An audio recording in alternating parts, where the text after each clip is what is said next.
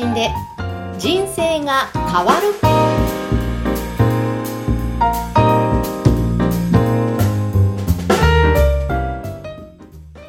こんにちは、小ラボの岡田です。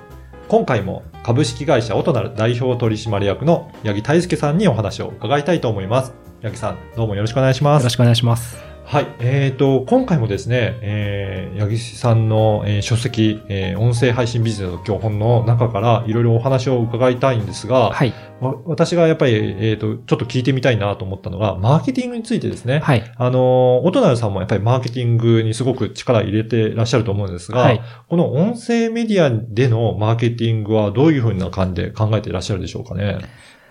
はい。えっ、と、マーケティングというのは、うんまあ、どういうことを指しているかというと、はいまあ、企業だったりとか、うんあと、まあ、個人でビジネスからされている方でもいいと思うんですけど、はい。その人たちが音声配信を使ってどうやって集客とかうん、購買に結びつけていくかっていう観点ですね。はい。はい。で、音声配信ビジネスの、音声配信もしくは音声コンテンツの活用方法は、うんまあ、二つあるかなというふうに考えてまして、はい。あそう二つ、三つですかね。すいません。はい。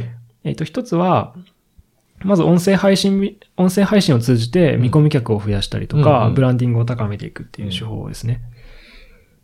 で、二つ目は、そこに付随してうん、一、つ目は、あの、自ら配信するっていう感じだったんですけど、なるほど。はい。はい。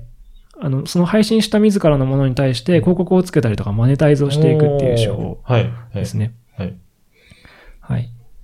で、三つ目も、うんあの、配信をしていく中で、まあ、リスナーからお金を取るみたいななるほど。形のモデルで、まあ、すみません。ん。一つ目はい自社の売り上げを増やす。うんで、二つ目は、音声配信自体で、こう、収益を上げるみたいな観点ですね。うんうんうんうん。なるほど。はいそれで、えっ、と、では、3つぐらいのパターンで、はいえっ、と、マーケティングとして活用できるんじゃないかっていうことですね。そうですね。あ、ただすみません。厳密に言うと、うん2番目と3番目はうんマネタイズに当たるので、ああ。まあ一つ目がマーケティング。マーケティングですかね。はい。これを、あの、まあ、自社の番組作って、それ認知度を上げたりとかすることだと思うんですけど、はい。えっ、と、どういった番組を作っていって、はいやっていくと、なんか、リスナー、もっと聞けるのか、まあ、アクセス増やせるのかっていうのは、はいうちのクライアントさんからもよく聞かれることなんですが、はあの、八木さんとかはどういうふうな感じでそのあたりお考えですかね？はい。えっと、その回答に対する、うんまあちょっと前提情報として、はいおそらくこの2021年、うんうん。ますます企業がうん、ポッドキャストを、公式ポッドキャストをやるっていうのはものすごい増えます。そうなんですね。せ昨年も私、なんかあの、気づいたんですけど、なんかポケモンがポッドキャスト始めてると思って、株式会社ポケモンが。あれあれ？と思って。そうなんですね。なんで、えそれは、うんあの、あるポケモン映画の番宣用のポッドキャストだったんですよ。なるほど。で、よく調べると裏側は日本放送、ラジオ局のうん日本放送が作ってたんですけど、うん多分こういうふうに企業とか、そういうなんか、コンテンツ持ってる会社とかが何かを売ったりするために、うん。えーこポッドキャスト音声配信を、はいポッドキャストだったりとか音声配信を活用するのは今年増えると考えてます。うんなるほど。で、これが前提の話ですね。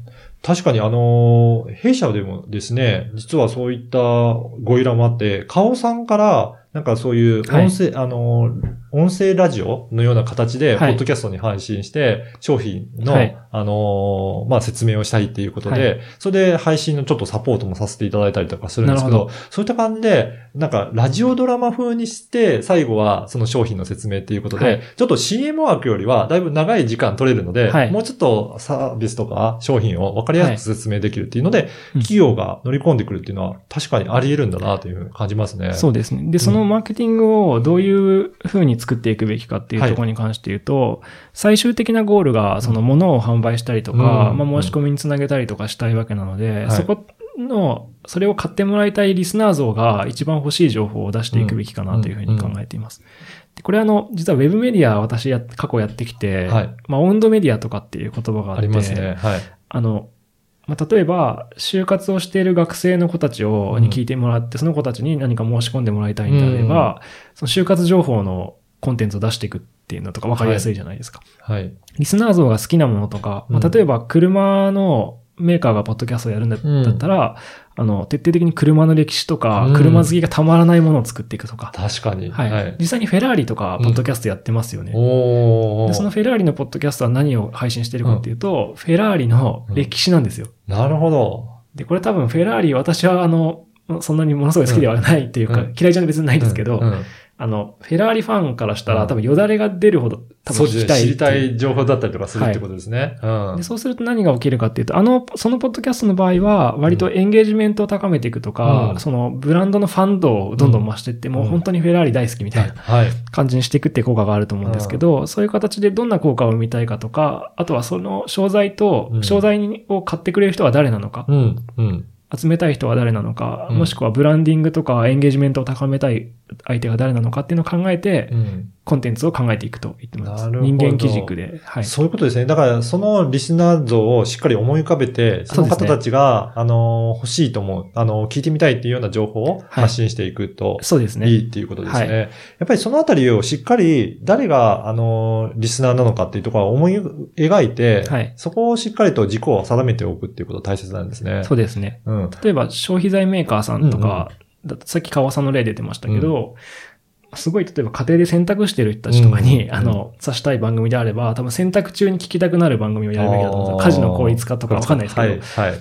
ていうのを結構考えて企画していくといいのかなというふうに思います。そうです。ね。で、今までだったら本当に広告で、その15秒とか30秒とか短い枠だったのが番組にしてしまえば、もっといろいろと情報量としては増えますもんね。そうですね。番組そのものが、うんはい、うんあの、もう告知枠になるわので。かるっていうことですよね。はい。そういった意味でもやっぱり企業さんもどんどんさ音声のメディアに参入してくるっていうような年になっていきそうですね。そうですね。うーん。なんかその、ディスウェブのディスプレイ広告はいが、と、えっ、と、すみません、比較したデータがあって、うんウェブのディスプレイ広告と、これはポッドキャスト広告なので、はい。ば番組自体ではないんですけど、ポッドキャスト内の音声広告の性能比較をしたときに、あの、認知拡大したかどうかっていう、うん。その聞いた人と聞いてない人でしたかどうかっていう効果が4.4倍差が出たっていうデータが、相当ありますね。めちゃくちゃすごいってことですね、うんこれすごいですよね。認知効果とか、はい。そのブランドを知ってもらったりとか、うんあ、それ知ってます、聞いたことありますっていう状態になりやすくて、ディスプレイ広告ってやっぱ見てるようで見てないんで、見見逃してますけど、じゃあ、音で、声で聞くっていうのは、相当やっぱり効果として大きいんですかね。そうですね、耳にすり込んでいくっていうのうんは価値があるっていうふうに言えるので、それも、ポッドキャストだったら、番組自体だったらもうなおさらですっていう。そうですね。ね、そこをわざわざ聞いてくれるわけですから、はいうん、そこにもやっぱり注目して、えっ、と、まあ、その商品だったりとかサービスを、はいうん、聞いていただけるっていうことで、まあ、効果としては大きいっていうのはわかる気がしますね。そうですね。あう、んあと最後にすいません。マーケティングの方向性は多分2つあるのかなって思ってて、一つは新規顧客を取る。うん。新規顧客を取る場合は、割とまだ捕まえてないお客さんなので、はい。その人たちが欲しいと思うかなりユーザーによった情報を出していくべきだと考えます。うん。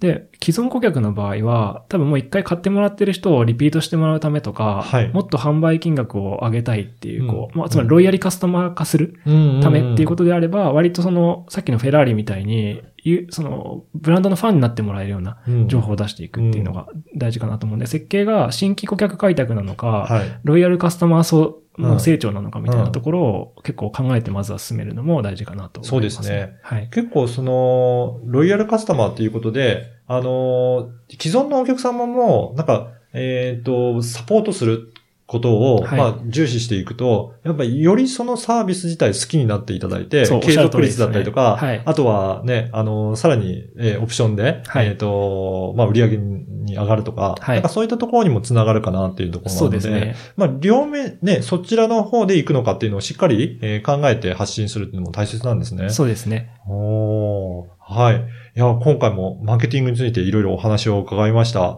えーどうもありがとうございます。はい、ありがとうございます。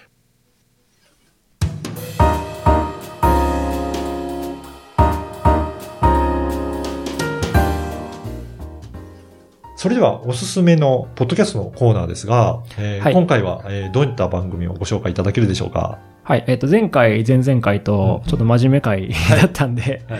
私も、またこれも普段聞いてて大好きなんですけど、あの、虚構新聞ニュースポッドキャストをありますごね。紹介したいと思います。はい。はい。これ、内容としてはどういった内容の番組なんでしょうか？はい。あの、まず、すいません、虚構新聞をご存知じゃない方のためにご説明すると、なんか虚構新聞という、あの、嘘な新聞みたいな、嘘のニュースばっか流してるウェブサイトがあるんですよ。はい。まあ、一見見た目は明らかにこれ新聞なのに嘘なことばっか書いてて、うん。なんか宇宙人が現れましたとはか、やってるんですよ結構それ、真面目に書いてるんですよね。そうなんです。あれ本当騙されちゃうおじいちゃんおばあちゃんとかいるだろうなって思うんですけど、はい。虚構新聞。で、その虚構新聞の音声版ですね。音声版ということですね。はい。これもやっぱり、そういうふうに、本当に真剣にそうこう、はい発信してるっていう感じなんですかね。あそうですね。もう、はいあの、NHK のニュースみたいうん、に、感じで。はい。12時のニュースです。ってところから始まって、もうめちゃくちゃなことを結構。はい、あの、徳川なんとか校うんが今、参勤交代しているために渋滞が起きてますとか、はい。そうで、僕はこれ好きなポイントが一つあって、はい。あの、番組の冒頭にうん。広告入るんですよ。で、広告も全部ふざけてて、はい。あの、ドラクエやったことある人だとわかるかもしれないんですけど、採用広告、うん。その採用サービスのダーマ神殿があって、うんあ、ごめんなさい、転職サービスのダーマ神殿がうん。送りしますっていう広告が入ってるんです、はあことがあるんですけど、はい。まあ、ダーマ神殿って、なんか戦士が魔法使いに転職するとかうんをやるドラクエのその建物なんですよ、はいそこが広告出してる体にしてるとなるほど。本当全部、広告までふざけきってるんですけど、うんなんかかなりクリエイティブみたいな。はあ、だから全部本当作り込まれてるっていうことなんですね。そうですね。ガチなクオリティででふざけてるんで、すごい面白いです。はあ、なんかね、本当ポッドキャストっていろいろなチャンネルがあるので、はい。なんか探してみるとすごく楽しいですよね。そうですね。うんなん。かポッドキャスト、真面目な番組ばっか聞いてると時々疲れちゃうんで、うん。はい。結構私そういう息抜き番組も結構たくさん聞いてます。